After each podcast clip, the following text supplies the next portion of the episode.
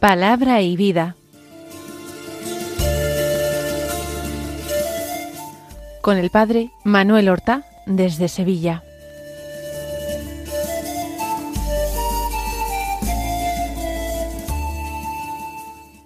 En el nombre del Padre y del Hijo y del Espíritu Santo. Amén. Alabados sean Jesús y María. Muy buenos días, queridos amigos, oyentes de Radio María y seguidores del programa Palabra y Vida. Hoy es el miércoles de la vigésimo sexta semana del tiempo ordinario. Este miércoles es 4 de octubre. Hoy celebra la Iglesia la fiesta de un gran santo, un gran santo cuyo nombre lo llevan muchos de nuestros conciudadanos, quizás algunos de ustedes, queridos oyentes.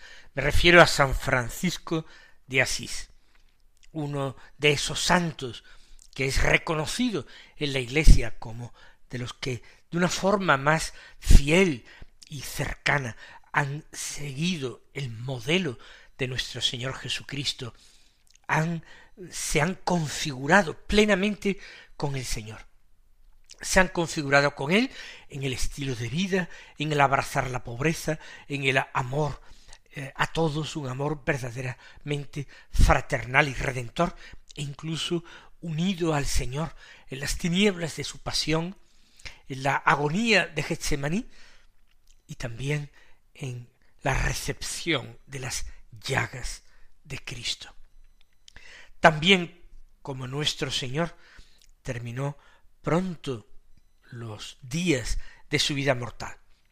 Eh, murió con entre cuarenta y cinco y cuarenta y seis años. Había nacido en Asís en el año mil ciento ochenta y dos, de padres burgueses acomodados. Su padre era Pedro Bernardone, comerciante eh, en tejidos, en paños. Su madre la dama Pica, de origen provenzal francés. Francisco de Asís eh, recibió en las aguas del bautismo el nombre de Juan, aunque eh, como le gustaba eh, cantar canciones provenzales en francés, pues todo el mundo le llamaba Francesco, es decir, el francesito, y con ese nombre ha pasado a la historia y a nuestro santoral, francesito. Fue un joven brillante, alegre, simpático, generoso, pero después de una infancia en el hogar, bien querido por su madre, pues tuvo una juventud, una adolescencia y una primera juventud llena de frivolidad. Tentó, impulsado por su padre, la aventura militar con tal de subir en el escalón social. Las clases sociales en la Edad Media son muy rígidas y es muy difícil, casi imposible, pasar de una a otra. A través del ejercicio de armas, pues un burgués podía llegar a ser ennoblecido. Pero no fue el caso, él vivió una experiencia militar que terminó en una larga y amarga prisión, de la que tuvo que ser rescatado, y la segunda aventura militar antes de llegar al lugar de combate él volvió riendas a su montura y regresó porque el Señor ya llamaba a su puerta. Empezó a amar la pobreza en los pobres y en la contemplación de Cristo crucificado. Ahí empezó a amar la pobreza, ahí la deseó abrazar para vivir el Evangelio de Jesucristo sin comentarios, sin glosa, literalmente. Y reunió compañeros y terminó fundando esa orden de hermanos menores, que lo tuvo algún tiempo como su superior general, pero después fue apartado del gobierno general y vivió esa noche oscura, ese particular Getsemaní porque él creía que su orden se estaba apartando de esa vivencia del Evangelio, sin necesidad de una regla, más que una regla como la primera que él redactó, simplemente leyendo, recordando pasajes del Evangelio unos detrás de otros. Murió santamente en el año 1226. Vamos a escuchar ahora la palabra de Dios. Como otros días precedentes, hay una doble posibilidad. Tomar las lecturas propias de la fiesta o tomar la lectura continuada. Yo me atengo, al menos este año, me atengo a la categoría litúrgica. Eh, claro, entre todos los franciscanos, clarisas y toda la familia franciscana, muchas congregaciones, hoy celebran a Francisco como solemnidad, o al menos como fiesta. Pero en el calendario litúrgico general es simplemente memoria, memoria obligatoria. Y por tanto, como memoria obligatoria, no se tienen que hacer lecturas propias. Se hacen la lectura continuada. Cierto que podíamos tomar lecturas propias, y así lo indican en algunos calendarios litúrgicos. ¿Por qué? Porque mucha gente por devoción personal o por su vinculación a la orden franciscana en sus múltiples familias que la conforman, la tercera orden incluida, pues querrán celebrar con mayor solemnidad. Voy a volver después de algunos días en que eh, necesariamente hemos tenido lecturas propias, voy a volver a la lectura continuada. Y la primera lectura de la palabra de Dios de este miércoles de la vigésimo sexta semana es del libro de Nehemías. Eh, un personaje que al igual que Esdras fue uno de los que regresó del exilio babilónico y luchó por la reconstrucción de Jerusalén, de sus murallas, del templo, de, de la vida religiosa, de la vuelta a las costumbres primeras. Pues en el capítulo segundo, los versículos uno al ocho del libro de Nehemías, leemos lo siguiente. En el mes de Nisán del año veinte del rey Artajerjes. Siendo yo el responsable del vino, lo tomé y se lo serví al rey. Yo estaba muy triste en su presencia. El rey me dijo ¿Por qué ese semblante tan triste? No estás enfermo, pero tu corazón parece estar afligido. Entonces, con mucho miedo, dije al rey Larga vida al rey. ¿Cómo no ha de estar triste mi semblante cuando la ciudad donde se encuentran las tumbas de mis padres está destruida y sus puertas han sido devoradas por el fuego. El rey me dijo ¿Qué quieres? Yo, encomendándome al Dios del cielo, le dije si le parece bien al rey y quiere contentar a su siervo, permítame ir a Judá, a la ciudad de las tumbas de mis padres, para reconstruirla. El rey, que tenía a la reina sentada a su lado, me preguntó ¿Cuánto durará tu viaje y cuándo volverás? Yo le fijé un plazo que le pareció bien y me permitió marchar. Después dije al rey Si le parece bien al rey, redácteme unas cartas para los gobernadores de Transeufratina, para que me dejen el paso libre hasta Judá, y una carta dirigida a Asaf, el guarda del parque real, para que me proporcione madera para construir las puertas de la ciudadela del templo, para la muralla de la ciudad y la casa donde voy a vivir. El rey las mandó redactar, porque la mano de Dios me protegía. Quizás ustedes, después de haber escuchado esta lectura, pueden quedarse con la impresión de que este antiguo texto que es inspirado, forma parte de la Biblia, sin embargo no tiene más que unas cuantas noticias históricas de interés relativo para nosotros, los cristianos del siglo XXI.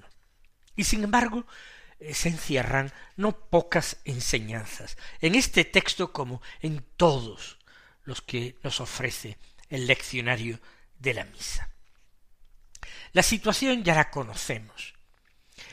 Israel fue eh, conquistada por el imperio babilónico, Jerusalén destruida sus murallas y el templo, eh, la gran eh, mayoría del, del pueblo, particularmente los artesanos, los que tenían una profesión como herreros, carpinteros, toda la nobleza, todos fueron llevados cautivos a Babilonia. Se dejaron algunas personas del pueblo llano, de la clase social más baja, campesinos, para hacerse cargo en parte de la tierra y obtener así algunos beneficios económicos de esa tierra conquistada.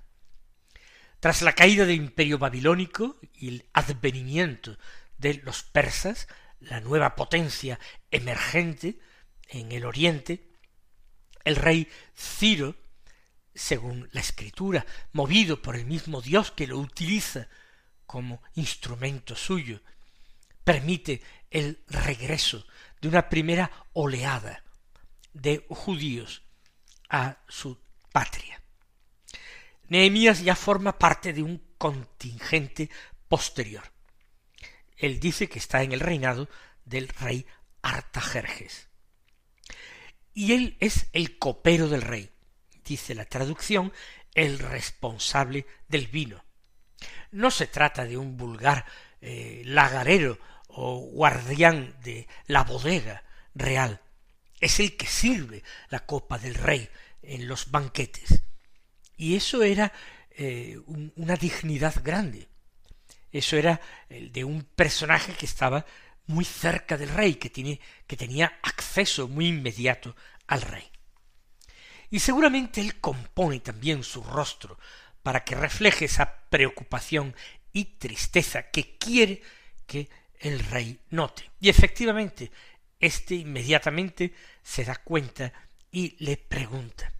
Si no le hubiera preguntado el rey, él hubiera sido incapaz de hacer ninguna petición ni dar ninguna explicación. Pero de alguna manera provoca la pregunta del rey para entonces poder desahogarse y encontrar cauce para esa atrevida petición que quiere realizar. Él habla de la ciudad donde se encuentran las tumbas de mis padres. No nombra directamente a Jerusalén. No nombra que es para él y para todos sus compatriotas la ciudad soñada, la ciudad amada, la ciudad que se recuerda con nostalgia desde Babilonia. Recuerden aquel salmo en que el salmista dice junto a los canales de Babilonia nos sentamos a llorar con nostalgia de Sión. Y nuestros opresores nos invitaban cantadnos un cantar de Sión, pero ello les será imposible que se me pegue la lengua al paladar si yo me olvido de ti, si no pongo a Jerusalén en la cumbre de mis alegrías. Esa era nostalgia. Sin embargo, él habla solamente de la ciudad donde están las tumbas de mis padres. Y es un deber filial cuidar de estas tumbas. Y por eso eh, le, eh, le dice al rey cuál es el motivo de su tristeza. Jerusalén destruida, las tumbas de los padres abandonados. Y el rey, sin más eh, rodeos, le dice ¿Qué quieres? Ya el rey está imaginando seguramente lo que le van a pedir. Y él le dice con temor, con temor, encomendándose al Dios del cielo. Si le parece bien el rey y quiere contentar a su siervo, permíteme ir a Judá, a la ciudad de las tumbas de mis padres, para reconstruirla. Es la actitud del fiel israelita que acepta el riesgo, acepta incluso que el rey vaya a enojarse, a castigarle, a apartarlo de sí. ¿Cómo recuerdan ustedes aquella reina Esther casada con el rey Asuero? También ella se atreve a comparecer en presencia del rey cuando está rodeado de sus ministros. Y el rey, sin embargo, a pesar de que tenían prohibido bajo pena de muerte interrumpirle en el consejo, sin embargo extiende su cetro hacia ella y le dice ¿Qué quieres, reina Esther? Hay quienes anteponen ese ideal, el amor a los hermanos, la defensa de la verdadera fe, el celo por el verdadero Dios, lo anteponen a su seguridad, a su comodidad y aun su propia vida.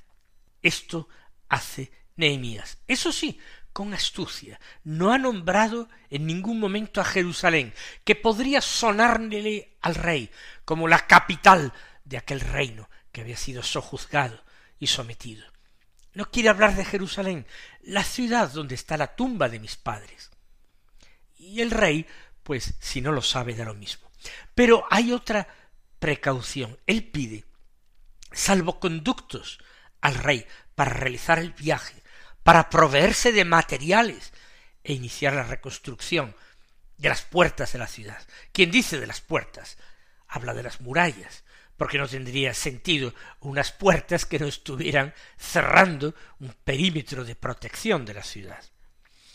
Entonces, con todas esas cartas y salvoconductos, ya no se considerará un delito de alta traición ponerse a reconstruir Jerusalén y sus murallas. Por tanto, eh, aprovechando el buen momento del rey, el rey le concede todo aquello que pide, manda redactar las cartas. Pero Nehemías lo reconoce. No ha sido su astucia, su prudencia o su audacia. Dice el rey las mandó redactar porque la mano de Dios me protegía. En definitiva, es Dios quien ha inspirado sus santos deseos, es Dios quien ha apartado los obstáculos, es Dios quien ha movido el corazón del rey a aceptar todas estas peticiones que le han sido hechas.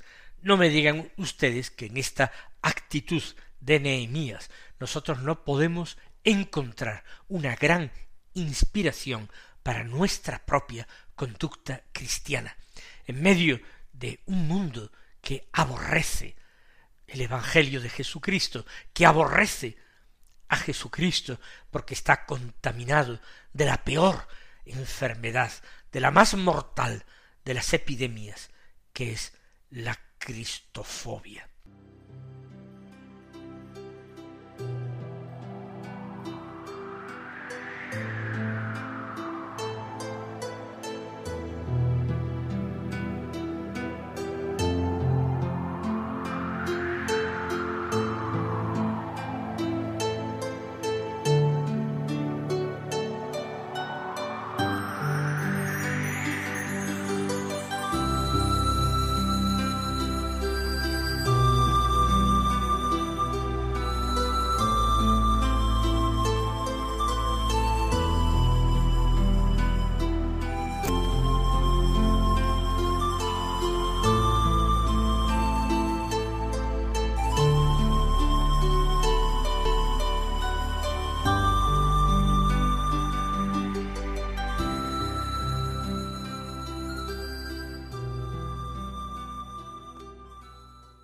Escuchemos ahora el Santo Evangelio.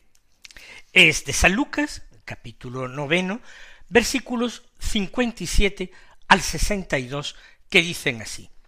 En aquel tiempo, mientras Jesús y sus discípulos iban de camino, le dijo uno, Te seguiré a donde quiera que vayas. Jesús les respondió, Las zorras tienen madrigueras, y los pájaros del cielo nidos, pero el Hijo del hombre no tiene dónde reclinar la cabeza. A otro le dijo Sígueme. Él respondió Señor, déjame primero ir a enterrar a mi padre. Le contestó Deja que los muertos entierren a sus muertos. Tú vete a anunciar el reino de Dios. Otro le dijo Te seguiré, Señor, pero déjame primero despedirme de los de mi casa. Jesús le contestó Nadie que pone la mano en el arado y mira hacia atrás vale para el reino de Dios.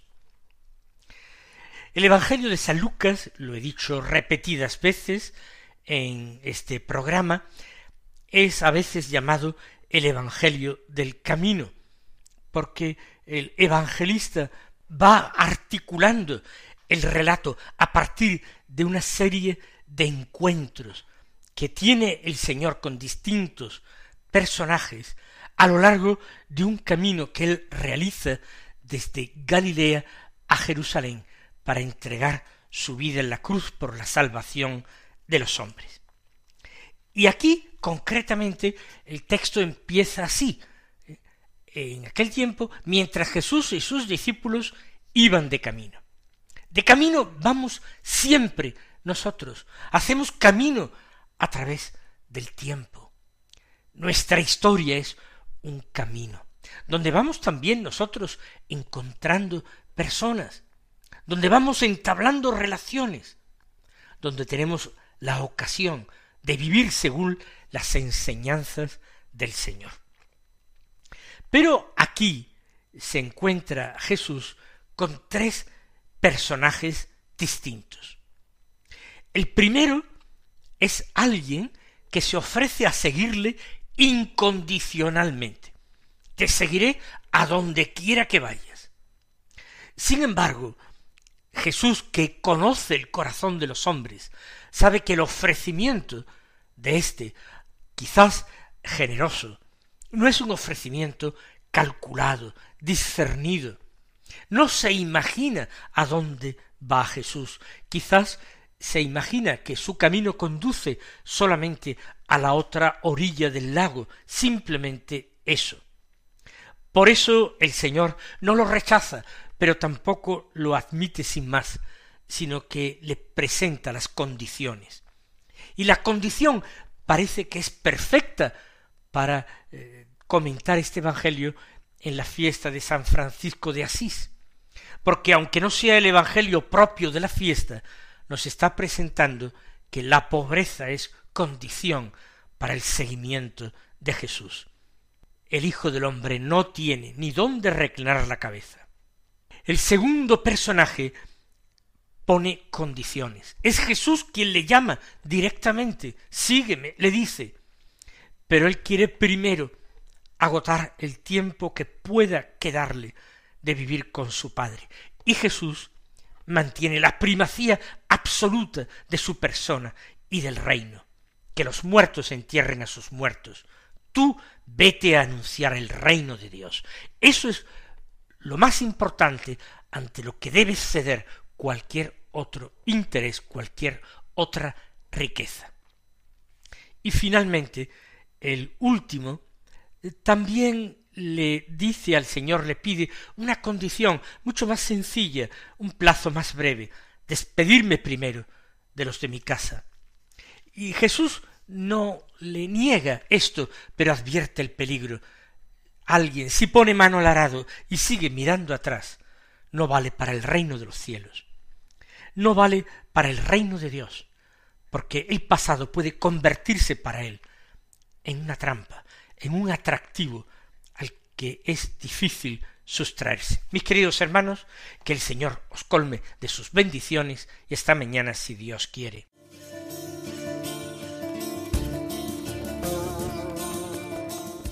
Han escuchado en Radio María Palabra y Vida, un programa que dirige el Padre Manuel Horta.